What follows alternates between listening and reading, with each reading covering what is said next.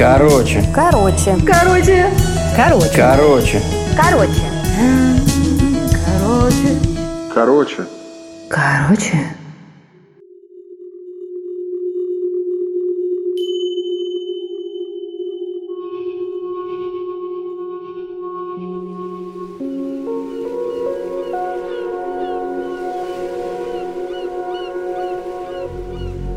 Я должна вам признаться. Я обожаю нудистский пляж. Знаю, знаю, сейчас я услышу много плохого в свой адрес, но я сейчас вам все-все-все расскажу. Любовь это случилась у меня очень давно, в Коктебеле. Коктебель находится около Феодосии в Крыму, и в Коктебеле нудистский пляж появился очень-очень давно, практически сто лет назад. А знаете, кто его основал? Максимилиан Волошин. Был такой и художник, и поэт, это очень творческая личность была. В общем, у него была болезнь легких, и он переехал жить в Крым, в Коктебель, в маленькую деревушку, в бухточку около большого вулкана Карадак. Там он построил дом.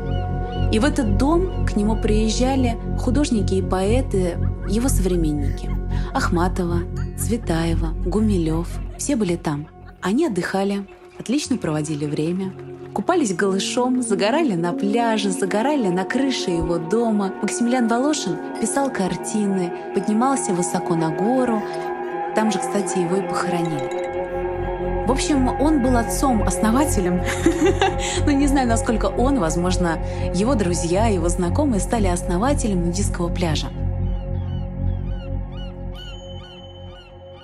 И надо признаться, что нудистский пляж в Коктебеле действительно очень большой.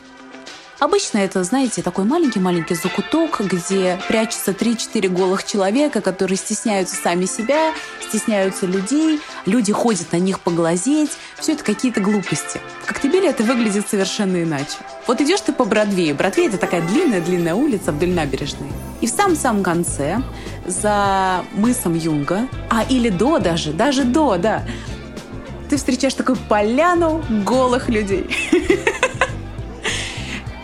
Да, зеваки ходят посмотреть, ну, от них не отделаешься, что поделать. Как произошла моя любовь? Да все просто. Нам было лет 19-20, мы с моей подругой приехали в Крым. Она танцевала на тот момент, очень много выступала на сцене, и она должна была вернуться в Москву и сразу выходить на сцену. Костюмы у нее были очень открытые, поэтому у нее не должно было остаться следов от загара. Ну, вот этих, знаете, лямочек от купальника. И, в общем, моя подруга на одном из пляжей, там было очень много людей, она взяла, да, расстегнула сначала лифчик сзади, а потом как-то взяла, перевернулась. У нее, конечно же, невероятно красивая грудь. В общем, она развернулась грудью к солнцу. И такая бабушка, еще тогда Крым принадлежал Украине, такая хохлушка сказала, ты что, хлопчиков смущаешь? У меня тут дети малые, а ты тут с грудями своими лежишь. Короче, нас застыдили чудовищно. И моя подруга говорит, ну, пойдем тогда к нудистам. Я говорю, слушай, я боюсь туда идти, я не хочу туда идти, там все голые, мне неприятно. Она говорит, слушай, ну что делать, мне же надо как-то загорать, я не могу по-другому. Я люблю свою подругу, поэтому мы пришли на нудистский пляж. Раздеваться там было, кстати, не обязательно. Ты можешь загорать в купальнике совершенно спокойно. Мы пришли. Она все так же сняла верх. Мы легли под солнышко. Потом мы вместе сходили в море. Один раз. Когда она вышла из воды, она взяла меня за руку и говорит, ты даже не представляешь, какое это счастье купаться без купальника. Я сейчас еще немножко попривыкну и точно сниму низ. Я говорю, ты что, с ума сошла? Как так? Она говорит, ну давай, давай, давай вместе со мной. Через три дня мы загорали абсолютно голые. Мы загорали абсолютно голые, купались голые. И я вам скажу, что нет больше счастья, чем купаться голышом в теплом море. Загорать под солнышком, когда у тебя загорает все твое тело, и ты такой красивый. Конечно, мы были как две прекрасные нимфы. К нам подходили знакомиться разные люди. Сначала к нам подходили знакомиться интересующиеся мужички. Потом подходили девчонки молодые. А потом с нами стали знакомиться люди, которые много-много лет загорают на этом пляже. И мы выяснили, что на этом пляже есть целое такое комьюнити, что ли. Люди, которые знают друг другу десятки лет. они загорают только на этом пляже. Раздеваться действительно не обязательно. Если ты хочешь оставить вещи и пойти пообедать, запросто. Только скажи дяде Володе то, что ты уходишь, а он последит за твоими вещами. Если на этом пляже оказывается кто-то с фотоаппаратом, его с позором оттуда выгоняют. Если приходят люди и просто стоят и смотрят, их с позором оттуда выгоняют. Нет, сексом заниматься там нельзя. За это тебя тоже выгонят с этого пляжа, и поверьте, ты туда больше никогда не зайдешь.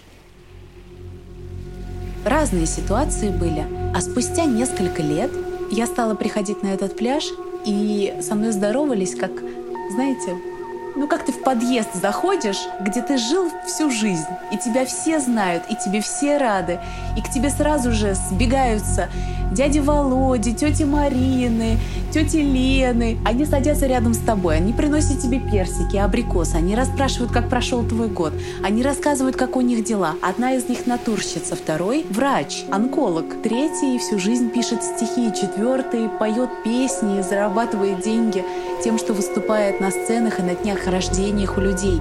Разные, разные люди. Есть и бизнесмены, почему нет? Просто, понимаете, есть такая хитрость, тайна, что ли, человеческая, что самые успешные, самые значимые, важные люди, они отдыхают так, что ты никогда в жизни не подумаешь, что этот человек где-то там работает в каком-то очень э, большом, сильном, серьезном здании, и вообще-то он большой-большой чиновник. Нет. Когда ты находишься вместе с этим человеком на нудистском пляже, он становится даже младше тебя. Вы вместе говорите, сейчас мы доедим персики и пойдем купаться. Ты доплывешь до буйков? Он говорит, да, я переплыву их. Я говорю, а я буду ждать тебя здесь. А потом мы пойдем обратно и будем читать вместе Рэя Брэдбери. Вслух.